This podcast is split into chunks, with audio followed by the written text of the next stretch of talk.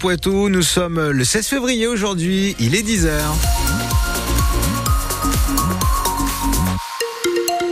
C'est bien sûr l'heure de retrouver le journal présenté par Delphine Marion Boule, mais juste avant, on regarde le ciel vin. C'est du gris euh, pour le moment. On aura peut-être, peut-être quelques éclaircies cet après-midi.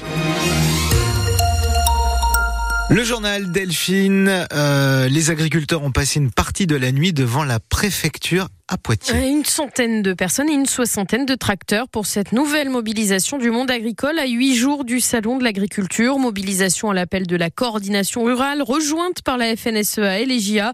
Les agriculteurs dénoncent un enfumage de la part du gouvernement et des promesses qui tardent à être tenues depuis leur précédent mouvement de colère il y a une quinzaine de jours. Ils ont d'ailleurs copieusement enfumé la préfecture. C'est à voir euh, en image, en vidéo sur francebleu.fr. Dans les Deux-Sèvres, à Praec, les agriculteurs sont là aussi mobilisés, mais cette fois sur le site logistique de Système U. Ils le bloquent depuis hier matin à l'appel des jeunes agriculteurs. Un jeune agriculteur justement blessé est emmené cette nuit au CHU de Poitiers et ça s'est passé dans le cadre de ce mouvement de colère. Il faisait partie des manifestants rassemblés à la préfecture à Poitiers qui ont quitté les lieux dans la nuit. Ce jeune de 21 ans roulait avec son tracteur sur la RN10 lorsqu'il a été percuté par un camion. Il a été éjecté de sa cabine mais son pronostic vital n'est pas engagé. Et puis ce matin, Marc Fesneau tente de déminer la situation chez nos confrères de France Bleu Normandie. Le gouvernement est à pied d'œuvre, explique le ministre de l'Agriculture, pour qui on fait en 15 jours ce qui n'a pas été fait en 20 ans, c'est à lire sur votre application ici. La ministre du Travail, de la Santé et des Solidarités, elle est en visite chez nous ce vendredi. Après les Deux-Sèvres le mois dernier, Catherine Vautrin est attendue à Poitiers cet après-midi au CHU plus précisément. Un déplacement sur le thème de la santé des femmes. La famille d'Erwan porte plainte dans les Deux-Sèvres. À plainte contre la discothèque La Morinière c'est là où Erwan a été vu pour la dernière fois, mis dehors peu avant 2 heures du matin. On le voit sur la vidéosurveillance alcoolisé et tout seul dans la nuit de samedi à dimanche dernier. Cela fait six jours désormais que ce jeune homme de 18 ans est introuvable malgré d'importants moyens de recherche.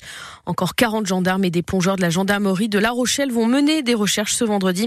L'info est à retrouver dès maintenant sur francebleu.fr. C'était il y a quasiment deux ans, jour pour jour. La Russie envahissait l'Ukraine le 24 février 2022, deux ans que plusieurs dizaines de familles ukrainiennes, souvent des femmes avec leurs enfants, se sont réfugiées chez nous. 400 Ukrainiens sont encore dans le Poitou, d'autres sont repartis sur place. Bogdan Sokan, le président de l'association Ukraine Libre, était notre invité ce matin.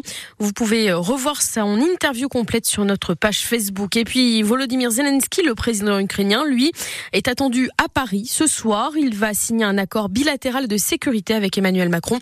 La suite logique d'engagement pris lors du sommet de l'OTAN en juillet dernier. Les chamois niortais jouent sur la pelouse de la Lanterne Rouge. les footballeurs de Sévrien se déplacent à Cholet dans le Maine-et-Loire pour la 21e journée de championnat de national. Niort est toujours deuxième au classement. Le coup d'envoi, c'est à 19h30.